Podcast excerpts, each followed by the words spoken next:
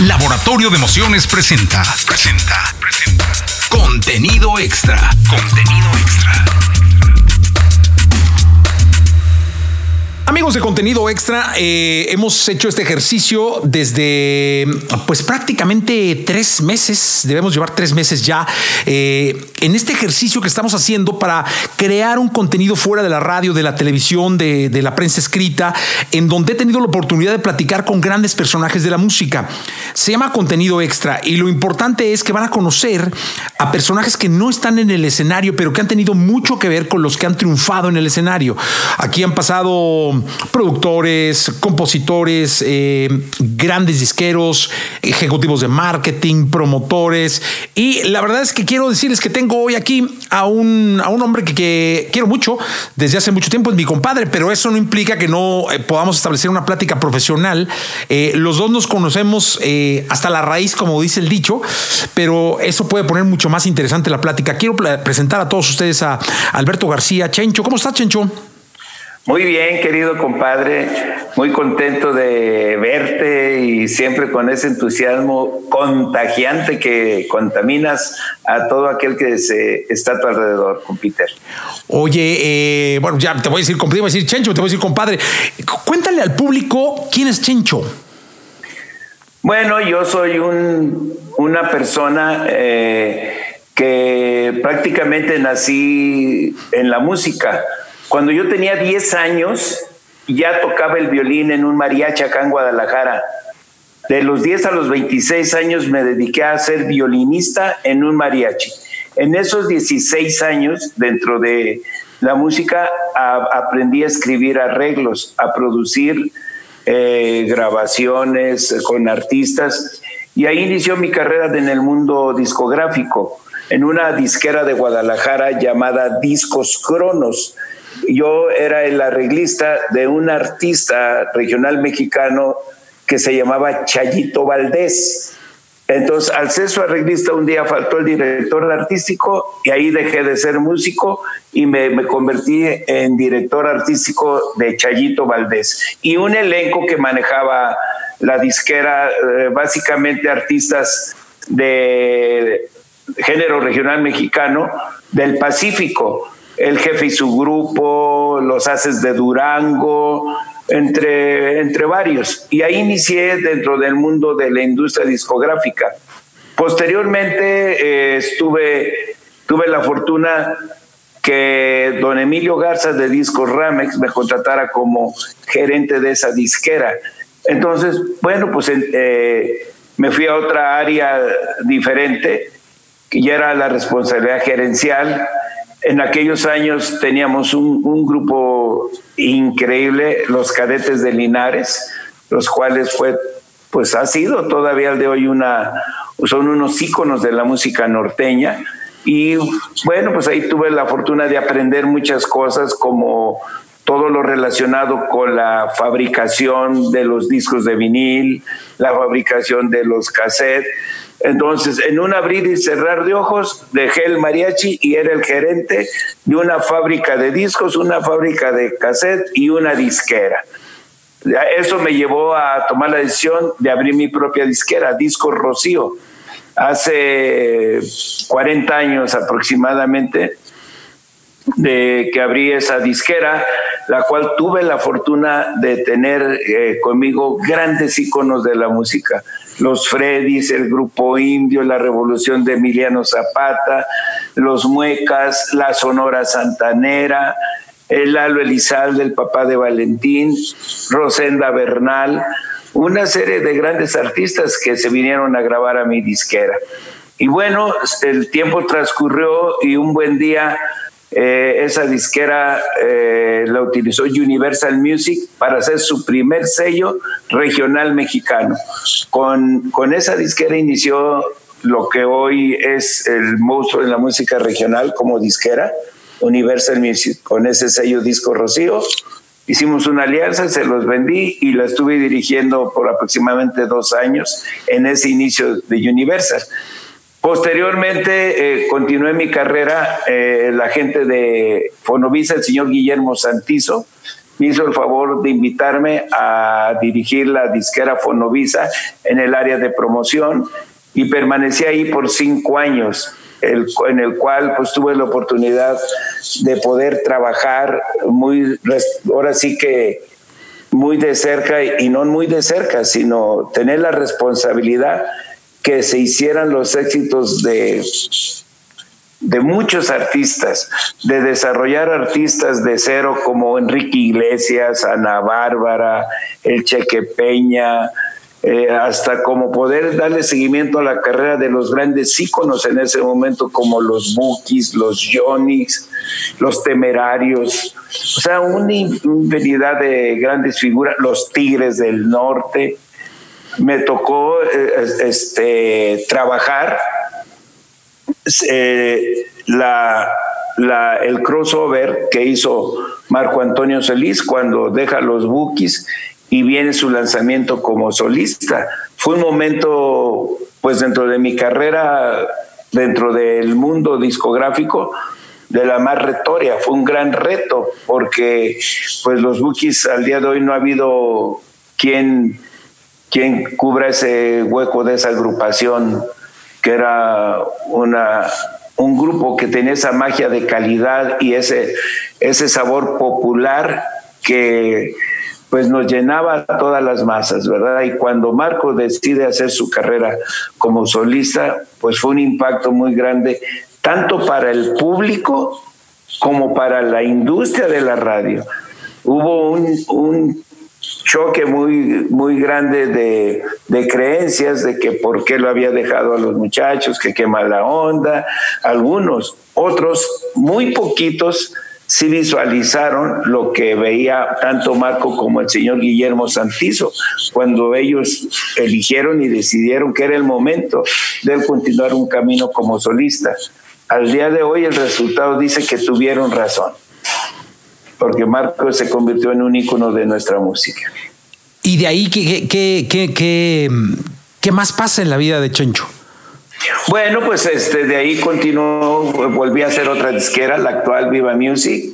Eh, en antes de Viva Music, Televisa, Fonovisa me invita a a tener un sello eh, de socios y abrimos Disco Cisne en los Estados Unidos, el cual se convirtió como en el sello de aquellos artistas que tenían un potencial, pero que no tenían el lugar en, la disquera grande, porque ahí estaban eh, los temerarios, los Tigres del Norte, Bronco, la banda Machos, una serie de grandes figuras. Entonces, este sello lo utilizamos como para desarrollar aquellos artistas que tenían que se le veía un potencial y que requerían de una atención. De ahí surge Jenny Rivera. Tuve la fortuna de desarrollar a Jenny, de llevarla a los primeros lugares por primera vez en su carrera artística, a los primeros lugares de Billboard.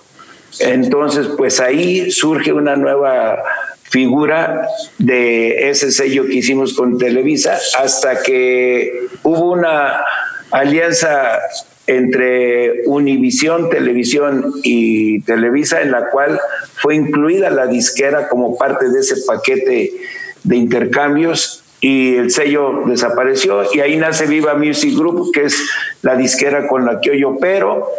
En el camino de tu servidor eh, viene la inquietud de, de ser, de trabajar el coaching.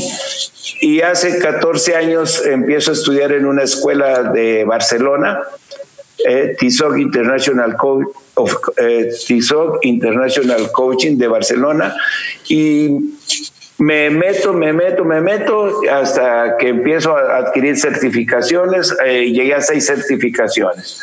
Actualmente tengo el coaching deportivo, coaching ejecutivo, directivo coach, el coaching de vida, el coaching de herramientas avanzadas y me he dedicado a alternar mi profesión dentro de la industria del entretenimiento con el, coaching. Dentro del entretenimiento hubo unos cambios que, que tuvimos que hacer dentro de nuestra empresa discográfica en cual nos abrimos a desarrollar la comedia mexicana. Y hace cinco años eh, empezamos a desarrollar todo ese concepto en Estados Unidos, principalmente con Adrián Uribe. En aquellos años la comedia estaba tipificada como algo de nightclubs, algo que era simplemente medio pues malas palabras, pero realmente existen grandes comediantes. Y ahí fue donde a sugerencia de Adrián y de su manager Nadir, ellos tenían esa visión y nos invitaron a Viva Music para desarrollar ese concepto de dignificar la comedia en los grandes teatros de todas las grandes ciudades de Estados Unidos. Y desde ese día no hemos parado con Adrián, a veces con Omar Chaparro, a veces con Consuelo Duval, a veces solo, pero ha sido un, un no parar en estarlo eh, presentando por todas las grandes ciudades de Estados Unidos y algunas de México, las capitales como Monterrey, Ciudad de México, Guadalajara, y hemos trabajado Querétaro, una que otra ciudad mexicana, pero principalmente desarrollamos todo ese concepto de la comedia dentro de nuestro grupo de entretenimiento. Actualmente desarrollamos también a una gran conferencista, Adriana Macías, que independientemente que es una conferencista que nació sin brazos, realmente su virtud no es que, no tenga brazos, su, gran virtud es que es alguien que puede tocar esa vibra que, que, todos tenemos ahí y que a veces la tenemos dormida. Ella, a pesar de no tener brazos, es un testimonio de lo que a veces algunos pregonamos en decir que sí se puede. Ella realmente, cuando tú ves a una persona con esa discapacidad y ves que es abogada, psicóloga, máster en maquillaje, toca el chelo y es mamá de una nena hermosa, la cual ella baña, cambia, le da de comer, te hace la comida. Y dices, wow, sí se puede. Entonces también hoy día desarrollamos también las eh, a conferencistas dentro de nuestro, de nuestro dentro de nuestra empresa y yo a título personal como coach tengo ya varios años trabajando con empresarios, con ejecutivos de, diferentes empresas y con quien más trabajo son con los futbolistas. Trabajo con varios futbolistas de la Liga MX, eh, uno de la MLS, que por cierto hoy me tocó trabajar con él, que tiene un juego importante este miércoles en Miami, que juegan con el Atlanta contra Miami, eh, con los árbitros, los varios árbitros, entre ellos la mayoría son los mundialistas. Trabajo con Arturo César Palazuelos, Adonai Escobedo, con la banderada Karen Díaz, con Miguel Ángel Hernández, con Alberto Morín, todos ellos mundialistas. Entonces, pues me dedico a trabajar con ellos, con entrenadores como José Luis El Güero Real, como Guillermo Hernández Plátano, como Héctor Real, el hermano de de José Luis, con algunos entrenadores nuevos que están en esa etapa como Omar Bravo, que recién se retiró de Chivas y de UDG. Y bueno, pues eh, estamos ahí eh, alternando nuestro trabajo de entretenimiento con el coaching. Y pues como consecuencia, ahí hemos escrito ya tres libros el próximo mes, Dios mediante, sale el segundo y el tercero se publicará en el 21. Hombre, caray, pues mira, eh, creo que nos falta tiempo porque resumiste de alguna manera la vida de, uno de los hombres más importantes que tiene el entretenimiento. Regresando a la música, eh, compa, dime quién es el artista más grande que ha tenido México. Híjole, qué difícil me la pones. Yo creo que son varios y cada uno en diferente género. Si tú me dices el más grande en este momento, yo te voy a decir Vicente Fernández, pero voy a voltear aquí con, mi señora y decir, y Juan Gabriel, no me ¿dónde me lo dejas? Y luego voy conmigo a decir, no, no, no, Joan Sebastián, ¿qué pasó? Y mis hijas van a decir, ¿y Marco Antonio Solís qué onda? Pero luego si está ahí mi mamá enfrente a decir, los tigres del norte, esos no me los toques. Y, yo creo que eh, cada género, gracias a Dios, México somos un país que musicalmente somos muy ricos y, manejamos diferentes géneros. Las bandas, grandes bandas como el Recodo, la Costeña, bandas legendarias que fueron las pioneras, la banda La Costeña, la banda El Recodo, las bandas actuales como la MS, son grandes agrupaciones que de acuerdo a sus resultados, pues ahora sí que no están ni siquiera sujetas a mi opinión, sino que eso es producto de las grandes masas, que es lo que consumen. Y si nos vamos a las grandes agrupaciones, ¿qué te digo de una Sonora Santanera, de los Freddys, que cubrieron una época divina de nuestros papás? Entonces, pues yo creo que ha habido en cada género grandes artistas. Yo digo Vicente Fernández porque es la época que me tocó, pero si tú vas un poco más atrás, vas a decir Javier Solís, sin la menor duda. Y si me voy más atrás, va a decir Pedro Infante, como que Javier Solís. Y yo creo que cada época y cada género hemos tenido, gracias a Dios, en México, que somos un país que lo que nos mueve es nuestro corazón musical. Hemos contado con, con una serie de grandes artistas en cada género. Porque yo te hablo de estos géneros, pero si la, gente que le gusta la música romántica va a decir, los panchos, no, nadie les llega a los panchos, me pueden decir. Y no puedo decirles que no. Entonces, como que ahí entramos en un terreno medio, ahora sí que volátil en el cual todo el mundo podemos tener nuestra razón. Lo que sí es un hecho que está muy plasmado que ciertos artistas en cierto género sí destacan más que el resto. Y yo ahí, si tengo que poner a alguien ahí, pongo a Vicente Fernández, a Juan Gabriel, Marco Antonio Solís, los Tigres del Norte, que en su género tienen una media superior al resto, con el debido respeto, y respetando tanto a ellos como al auditorio, a los que tienen sus preferencias por ellos. ¿Cuál es la canción más grande que ha trabajado Chencho en su vida? La canción más grande, ay, hijo de su madre. Mira, este, ahora sí, ¿de qué género? Del que quieras. ay, hijo de su madre. Fíjate que yo te puedo decir por el significado que, que, que, tiene y por las circunstancias, te puedo decir, de rodillas te pido de los alegres de la sierra porque era una agrupación de cero que no existía y de y es y la canción se convirtió en número uno eh, tanto en México como en Estados Unidos general, o sea, pudiera decirte, pero si yo volteo y veo un poco más atrás y, y recuerdo a una Chayito Valdés que sus éxitos este, 15, 20 años después, otra artista los hacía, volvía a pegar con ellos. Cuando yo recuerdo que grabamos, por ejemplo, tres veces te engañé, pero después viene Paquita del Barrio y le pega también. Pero luego no nomás eso, viene Jenny Rivera y con los éxitos que hacíamos cuando yo era el director artístico de Chayito Valdés, Jenny Rivera vuelve a hacer otros éxitos. Entonces hay una serie de canciones muy grandes.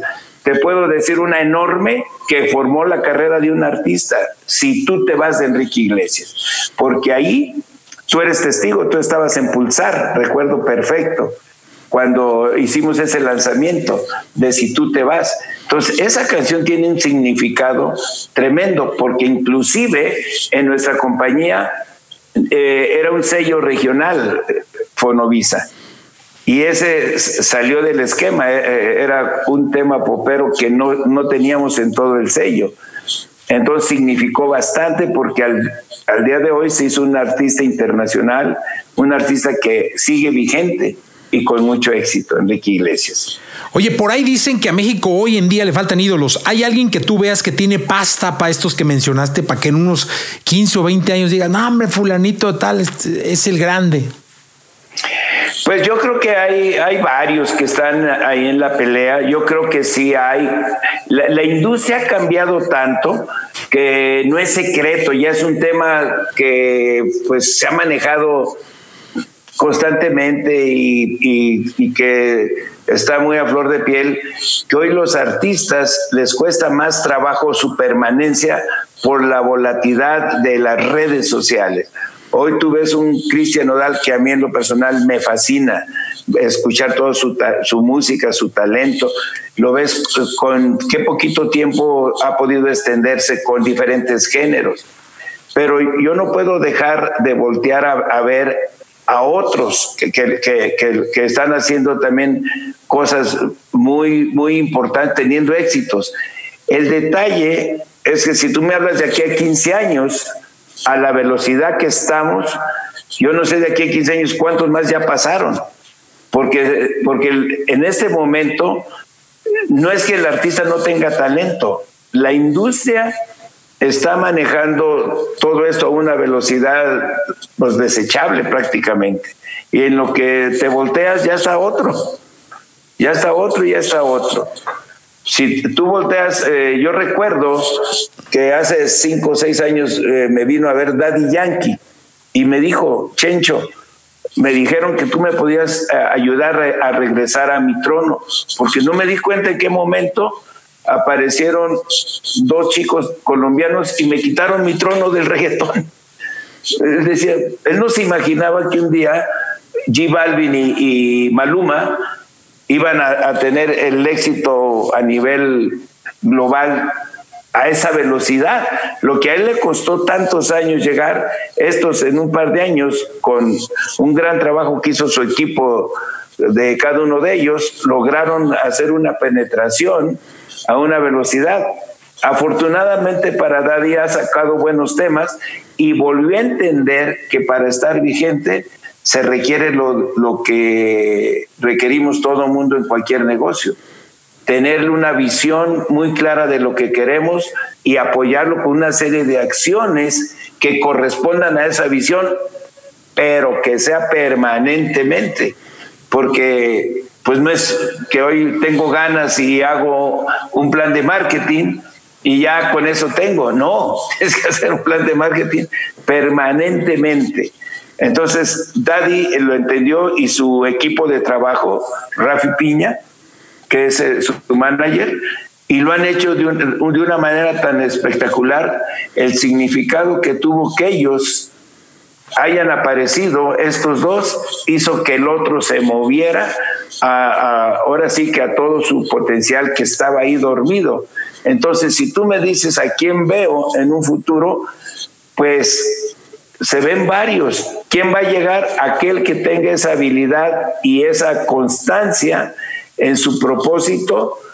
Y te hablo de disciplina, porque no nomás es el talento, y ya lo hemos hablado en alguna ocasión contigo y con todo tu equipo, que el talento no es suficiente, que el talento requiere de disciplina, de constancia, de un plan, de una dirección, de, de humildad, de sencillez, de agradecimiento. El talento requiere de muchas cosas. Entonces, en ese momento, el, meterme en la mente de quién sí está con ese chip, mm, para mí la verdad que sería muy difícil. Sé que esa persona o ese artista que logre eh, asimilar esto que te acabo de decir, ese es el que va a llegar. ¿Quién es? Pues ahora sí que como quien decía, la pelota está en el aire o como era el dicho. Oye, ¿es fácil o difícil encontrar a un artista, es descubrir a un artista, descubrir a un gran artista? A ti te ha tocado y has mencionado ahora varios que a lo largo de sus carreras han sido sólidos, fuertes, vendedores de boletos, en aquel entonces discos, hoy views, streamings, qué sé yo. ¿Es fácil o difícil? ¿Eso se huele? ¿Dónde se compra? ¿Cómo se consigue? ¿Dónde los buscas? ¿Cómo han llegado a ti? Yo, yo creo que, que es el, encontrarlos es parte de lo que es la vida. Es un misterio. Porque ya cuando lo llegas dices, oye, estaba re fácil. Es que lo oí cantar y se me enchinó la piel. Así decimos. Y los ejecutivos, los ejecutivos disqueros de antes que tenían ese olfato, porque todos eran eh, contadores, licenciados.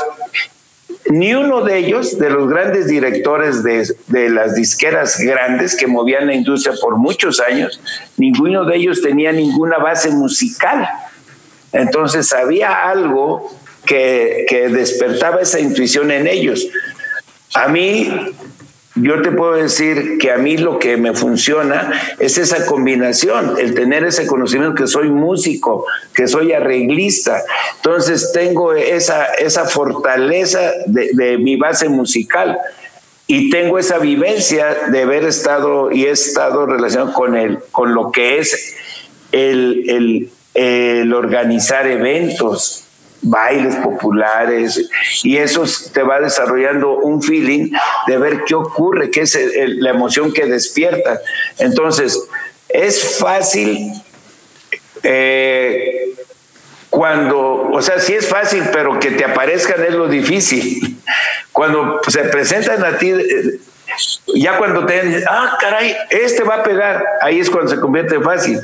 Pero llegar a ellos es lo que se convierte difícil porque a veces están en su casa y ni saben que tienen el talento.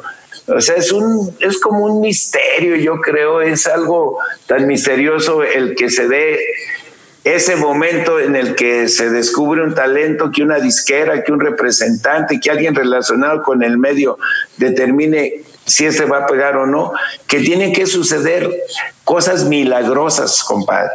Es un milagro el que llegue un talento a, manos adecuadas, porque puede ser talento y si no llega a la mano adecuada se esfumó. Entonces, pues es, es algo, me dices, es difícil o fácil, es milagroso. Es milagroso. No es ni difícil, ni, fácil ni difícil. Tiene que ocurrir un milagro que se, que se junten una serie de, de circunstancias para que suceda el éxito. Oye, y para hacer un evento, porque has hecho muchos y muy grandes, se requiere de una planeación, disciplina, todo, todo esto que luego el promotor o el empresario debe tener, ¿no? Pero aquellos grandes bailes de los noventas, digamos, el río Nilo en Guadalajara, yo me acuerdo que eran bueno, no sé ni cuántos miles, pero miles y miles, o estos bailes de 60, 70 mil en grandes terrenos, muy difícilmente puede pensarse que ocurrieran eh, el próximo año o el que entra. No sé cómo vaya este asunto de la pandemia, pero cada vez se puede complicar más o menos para llegar a pensar eh, esto, porque luego vimos que ya eh, las, las, bandas eh, se recurrían o recurrían al Auditorio Nacional, al Telmex, a la Arena Monterrey, la Arena Ciudad de México, más que pensar en los bailes. ¿Esto es porque ha cambiado un poco esa filosofía en la, música regional mexicana? Cambió totalmente. la, la, música regional mexicana, su espacio era justamente el pueblo era la música de, México. La música popular regional mexicana, las bandas, los grupos, eh, es realmente la música de México, es donde la gente recurre para divertirse. La música de mariachi es la música tradicional mexicana pero la música realmente de México es esta, es la que consumen semana a semana y no nomás en, los bailes, en las casas, en las vecindades, en los cumpleaños de las familias. Ahí ponen su grabadora, bueno, ahora ya no, no es grabadora, ahora ponen su celular, su celular y, vámonos. A, a, escuchar todos estos éxitos que salen, surgen de la radio y ahora también de, del Internet. Entonces cambió, cambió totalmente. Eh, aquellos momentos se prestaba porque era una alternativa de moda. Entonces, esa gente que iba allá hoy ya, ya no está en esas condiciones de andar yendo a esos eventos masivos. Ahora esas gentes, si sacan las cuentas de, de 30 años más, pues ahora en lugar de estar yendo a buscar al río Nilo o a un evento masivo de ese, de ese ambiente, anda corriendo a las farmacias a, buscar una pomada para la riuma, una, una pastillita para para la acidez, o sea, ya no está esa gente y las nuevas generaciones, producto de la tecnología, producto de, todo esto que estamos viviendo hoy, pues van al Telmex o van a otro lado. aquellos, aquellos, aquellas gentes desaparecieron, desapareció esa, esa generación. A eso, yo creo que eso se debe a este cambio. Y es por eso que ahora vemos en el auditorio a, muchas agrupaciones regional mexicanas que han venido a cubrir eso. Y la otra, que es la más importante, que fue aceptado el regional mexicano en otro nivel social, porque el regional mexicano no era aceptado ni siquiera por la clase media. Fue ganando terreno, ganando terreno, hasta que hoy el regional mexicano lo consume todo el, todo el, el espectro de la sociedad. Pero ese era el, otro fenómeno, que no era aceptado socialmente el regional mexicano y lugares como estos que tú mencionas no, eran aptos para el regional mexicano. Decían que el regional mexicano era naco. Y a lo mejor todavía muchos siguen opinando que es naco. Pero cuando tú te metes de lleno, yo como músico, te digo que nada que ver hay grandes autores, letras hermosas, música hermosa que interpretan todos los artistas regional mexicanos, que no le piden nada a ningún género, ¿verdad? Sí, hay unas baladas espectaculares de bandas, de solistas y todo esto. Oye, ¿y tú qué opinas? de las fusiones de todos. Antes hablábamos de cuatro o cinco géneros. Eso se degeneró y hoy hay cientos. Es decir, hay, hay géneros, cada, cada artista inventa su género. El eh, mega mariachi con tuba, el tuba mariachi con banda, el acordeón mariachi con tuba y banda. Eh, o sea, ya, ya, ya cada uno inventa como, eh, aduciendo a la creatividad, inventa un género. Bueno, pues es parte de esto, del Internet. Yo sin estudiar música, aquí le pico al internet, ya me sale un pianito, me sale una base de ritmos, puedo inventar música sin haber estudiado nunca música. Entonces es parte de la tecnología que nos ha ido llevando a inventar, a ver, ahora pícale la tuba con, con el acordeón, ah, mira, se oye, se oye bonito, ah, pues ahora le inventemos el norteño van y su eh, Julián Álvarez y su norteño van y pelas. Hay talento, hay buenas canciones y este se convierte en el vehículo de la nueva instrumentación. O sea, una buena canción y un buen intérprete se convierten en dar a conocer un nuevo género. O muchas veces un género bien grabado, novedoso, pues yo me acuerdo, yo a pesar de ser músico toda la vida, yo no sabía que existía la música duranguense. Era un teclado. Yo que sepa a ver cómo la música duranguense, ¿a poco había teclados ahí en Durango? que yo sabía, no, no había teclados, o sea, ¿de dónde salió? Pero alguien dice, es duranguense, vámonos. Y pum, de repente ves bailar la gente que parece como película de Charles Chaplin, ¿no? Ya, caray, pues sale, se hace moda, tiene su gracia tiene su, su, su forma y como eso otros géneros, otros géneros que quizás en este momento no son tan populares aquí a la vista, pero yo de repente ves este, en otros países unos géneros donde hay eventos de igual de 30, 40, 50 mil personas, gente aventándose, el slam y, bueno, pues tiene un, un, un gusto se genera una adrenalina, se genera una diversión en la gente que consume esa música. Oye, compa, fíjate que aquí en el, en el podcast les pido siempre que cuenten una anécdota, algo, algo curioso, chistoso, algo que les hubiera marcado, de, que, les hubiera pasado con algún artista o en algún evento dentro de su trajín por, por el mundo de la música. Cuéntanos una. Anécdota, ay, híjole, me agarraste bien, pero ahorita nos deja acordarme. Chusca. Venga.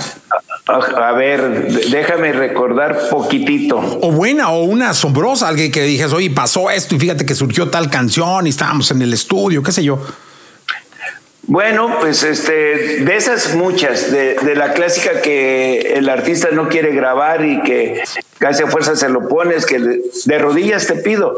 Recuerdo que los alegres de la sierra decían, no, no, no, esta a ver aquí, no nos la aprendimos. Cántela, ya habían terminado, según ellos, de grabar. Tienen que grabar esta.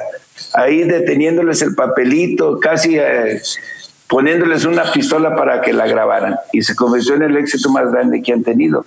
Esa es una anécdota así de, de esas de las que acabas de decir. Y de eso no nomás a mí. Hay miles de anécdotas con, con muchas personas que, no, esa nomás la grabé de relleno y Pela se convierte en un gran éxito. Oye, ¿tú has compuesto canciones? Sí, sí, sí. Eh, de, de, lo de mis temas que he compuesto, hay, hay uno en especial que le tengo mucho cariño. Hay un son que se llama El Autlense. Lo tiene grabado el mariachi Los Camperos de Los Ángeles y en México Los Toritos. Eh, me siento muy honrado y muy orgulloso que esa canción se, se ha convertido principalmente en Estados Unidos en, en el tema para que todo aquel que quiera ser mariachero recurre a esa canción como un reto para aprender a tocar mariachi. Wow. Si tú vas a, a, YouTube, ahí la vas a encontrar y hay cientos y cientos de versiones de, de mi canción de niños que empiezan a, a, a, tocar el violín, la vihuela, la guitarra, cualquier instrumento con mi canción. Entonces para mí es, es, tiene un significado muy, muy bonito. Eh, en este podcast también siempre les pedimos a, a los ejecutivos o, o, a la gente de la industria que le den un consejo a un artista nuevo. Es decir, imagínate que llega alguien nuevecito, nuevecito, y te dice, oiga, don Chencho, fíjese que yo, yo voy a ser una estrella, tengo dos cancioncitas, sé que sé que van a funcionar, este, eh, ¿qué hago? Fíjese que no tengo tanto dinero, pero le estoy echando muchas ganas y ya me dijeron que la suba al YouTube. ¿Qué consejo le darías? Que siempre siga creyendo en él, que cuando escuche un no, no se lo crea, que no pare hasta que consiga lo que su corazoncito le está diciendo, que no pare por ningún motivo y que el camino lo va a encontrar. Oye, y, ese camino, para, para, seguirlo, porque pues dicen el camino, pero chingue, ¿cuál camino? Bueno, es ese, bueno, voy. Y, y ese camino, ¿qué, ¿qué consejos le darías para el recorrido? Que sea persistente, que crea en su talento, que lo perfeccione y que no se quede ahí en una o dos. Si es un autor, que no pare todos los días de componer. Y si es un cantante, que siga cantando mañana, tarde y noche. Que cante en la esquina, en el camión, donde sea. Porque ahí es donde puede suceder el milagro que hablábamos hace rato. Y las canciones así son. Así son las canciones. Las canciones las componen los autores. Yo recuerdo una anécdota. Eh, hace muchos años yo, yo dirigía a Chayito Valdés y todavía en aquellos años había eh, el Festival de la Canción Ranchera y, y fue el último festival, recuerdo bien, en la ciudad de Puebla. Entonces, en aquel tiempo me tocó hacer tres producciones, Chayito Valdés, eh, Lupe Mejía Layaki con la primer canción que se le grababa a Martín Urieta. Ayer estuve con mi nuevo amor. La canción quedó en tercer lugar del festival. Bueno, Chayito primero y la canción de Martín Urieta en tercer lugar. Pues no te puedes imaginar, en ese momento era lo máximo para él, su primer canción y ya ganadora a tercer lugar en un festival. Ahí no, no, no pudiéramos nadie imaginar que iban a venir mujeres divinas ni acá entre nos, ni todos los grandes éxitos que ha hecho el maestro Martín Urieta. Entonces, ¿qué le aconsejo le diría si es un autor? Que no pares, no parar en el camino, porque el camino es el maestro. Ahí el camino es donde vas a ir descubriendo y aprendiendo todo, siempre y cuando no pares de hacer lo que te gusta hacer y en lo que crees. Ese es el consejo que le daría. Oye, ¿y hay amigos en el mundo de la música? Claro que hay amigos. Por supuesto que hay amigos, muchos amigos. ¿Y es eh, difícil eh, preservarlos o fácil? No, yo creo que es fácil porque a los amigos no, no es de complicaciones ni de compromisos. Los que no son amigos sí son de complicaciones y de compromisos, entonces no son tus amigos. Tus, con tus amigos siempre va a fluir, siempre vas a, a ser tú eh, y siempre vas a encontrar el entendimiento y la comprensión de los dos lados. Siempre va a existir ese espacio de, de admiración al éxito de tus amigos y el respeto y lo mismo de allá para acá. Siempre van a estar contentos de que tengas éxito con tus, con tus artistas, con tus eventos y ahí están los amigos. Y ahí están, siempre va a haber. Como todo en la vida, habrá quienes te tengan eh, la, envidia, pero si tú me preguntas, yo me inclino a que hay más amigos que enemigos en la industria. Eh, compa, dime una cosa. Eh, ¿Es, ¿Le has dado coaching a algún artista? Eh, ay, jole, yo creo que a, que a varios, este, no oficial, yo creo que sí. Bueno, mira, sí, tengo, sí, le he dado a varios, el que regularmente no lo digo por respeto a, a ellos, porque yo no sé si ellos este, quieran que les dé, pero sí, sí le he dado a algunos grandes artistas. ¿Futbolistas o artistas? ¿Qué es más fácil? Eh, los futbolistas más fácil. Más fácil porque, pues, eh, su característica y su edad te permiten la mayoría ser más receptivos, más moldeables. Y regularmente, y viven en, un espacio relativamente más, más ligerito. El artista sufre una, pues llamémosle, una emoción brutal en el momento que empieza a pegar. El artista es más complicado poder mantenerse, porque de una canción que, le, que llegue a pegarle, una simple canción, puede arruinarle toda su vida. Puede arruinarle. Una canción que sea el éxito más grande puede arruinar toda su vida porque entonces la pérdida de piso se convierte más grande. Entonces, ¿quiénes han podido llegar a ser las grandes figuras? Aquellos que han tenido esa habilidad y esa capacidad de permanecer con los pies en la tierra. El saber que ellos son más que un éxito. Y aquellos que creen que son un éxito son los que están volátil, porque en el momento que ya no está el éxito ya no son nada han perdido su identidad, han perdido lo más valioso. ¿Quiénes son ellos? Entonces, aquellos que saben que son personas comunes y corrientes, que tienen un talento y que pueden seguir explotándolo, son los que se han convertido en Vicentes Fernández, en Tigres del Norte, en Juan Gabrieles, en todo eso. Aquellos que tuvieron esa virtud, esa capacidad de tener los pies en la tierra. Oye, compadre, tú eres muy bueno para las frases. ¿Por qué no terminamos este capítulo de, contenido extra con una frase? Déjanos una frase de esas, de esas buenas que tienes. Bueno, pues eh, hay una que me gusta mucho que viene en, uno de mis libros, donde digo que los errores, las dificultades son tan solo ingredientes del éxito, así como la renovación continua. Ok, los... y, no, somos inmunes a los dos. Ahí están, ahí están permanentemente. Los errores y las dificultades, eh, coméntala de nuevo. Los errores y las dificultades son tan solo ingredientes del éxito, así como la transformación y la renovación continua. Y no somos inmunes a ninguno de los dos. Ahí están. ¡Ájale! Oye, compadre, pues muchas gracias. De verdad agradezco mucho esta plática, muy enriquecedora como siempre. Tus redes sociales donde te puede encontrar la gente. Bueno, Instagram, Chenchogar y en Facebook, Alberto García Ibarra. Ahí está. Muchísimas gracias por estar aquí en Contenido Extra. Estamos viéndonos. Sabes que se te quiere mucho. Igualmente, compadrito. Muchas gracias. Abrazo. Alberto García en Contenido Extra. Hasta la próxima. Laboratorio de Emociones presentó, presentó, presentó. Contenido Extra. Contenido Extra.